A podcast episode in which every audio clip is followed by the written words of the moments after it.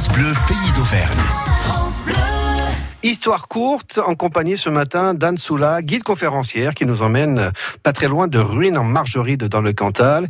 Il est question du viaduc de Garabi qui fut créé pour relier Paris à Béziers en train en passant par le Massif central. Il est magnifique et il surplombe la vallée de la Truyère. Oui, tout à fait. Alors il faut savoir que le viaduc de Garabi, jusqu'à la construction du viaduc de Millau, était le viaduc le plus haut du Eh oui. monde. Ils nous ont volé ça. hein, C'est ça, même. mais ils nous ont pas volé un, un ouvrage d'art qui était quand même assez exceptionnel, puisqu'il faut savoir qu'à l'origine, euh, le viaduc de Garabi a été construit pour faire passer la ligne ferroviaire euh, Béziers-Paris, euh, pour que euh, le vin du Languedoc puisse aller, rapidement et plus facilement à la capitale. Ouais, ouais, ça Voilà. m'étonne pas ça.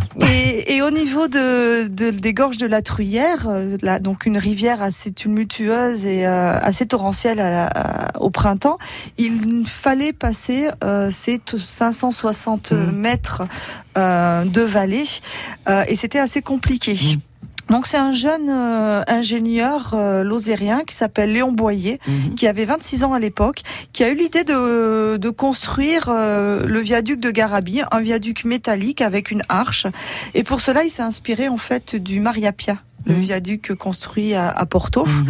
Euh, sauf que le Maria Pia euh, mesurait euh, deux fois moins de longueur et Ah deux oui. fois moins de hauteur. Mhm. Donc, euh, jeune euh, ingénieur qu'il est, il va quand même contacter la compagnie Eiffel pour être sûr que cette technique puisse permettre de franchir la vallée de, de la Truyère.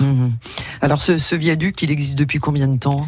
Alors, il a été construit entre 1880 et 1884. Il va Mhm. falloir quatre ans pour construire le viaduc et quatre années encore supplémentaires pour réaliser tous les tests.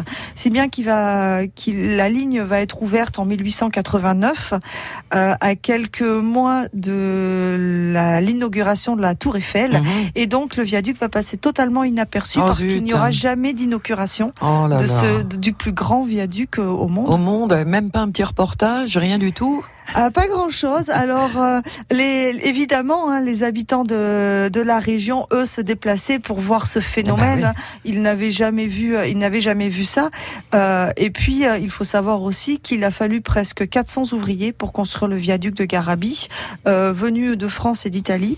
Et il n'y a eu euh, pratiquement aucun euh, accident Mhm. sur la, la construction de ce viaduc, alors qu'à l'époque, il n'était pas euh, Rare hein, de- sécurisé de- comme, oui. euh, comme Oui. aujourd'hui. Y, il y avait des gens qui mouraient sur des, des, des, des grandes euh, réalisations comme celle-là. hein. surtout pour la plus grande réalisation au monde. Mhm. Il a fallu euh, 30, 339 millions de francs à l'époque pour construire euh, ce viaduc et euh, euh, il faut savoir que on a on a utilisé euh, plus de 20 000 mètres cubes de maçonnerie 3200 tonnes de fer 41 tonnes d'acier 23 tonnes de fonte 15 tonnes de plomb et quelques 700 000 rivets pour euh, pouvoir euh, sécuriser ce viaduc. Voilà, donc ça donne l'ampleur hein, du phénomène. hein. C'est ça. Et également 38 tonnes euh, de peinture qu'on appelle rouge Gauguin, Euh, cette peinture rouge hein, qui était utilisée pour les ouvrages d'art métalliques au 19e siècle puisque c'était une peinture anti-rouille. Histoire courte que vous retrouvez bien sûr sur francebleu.fr comme d'habitude. C'est en 26.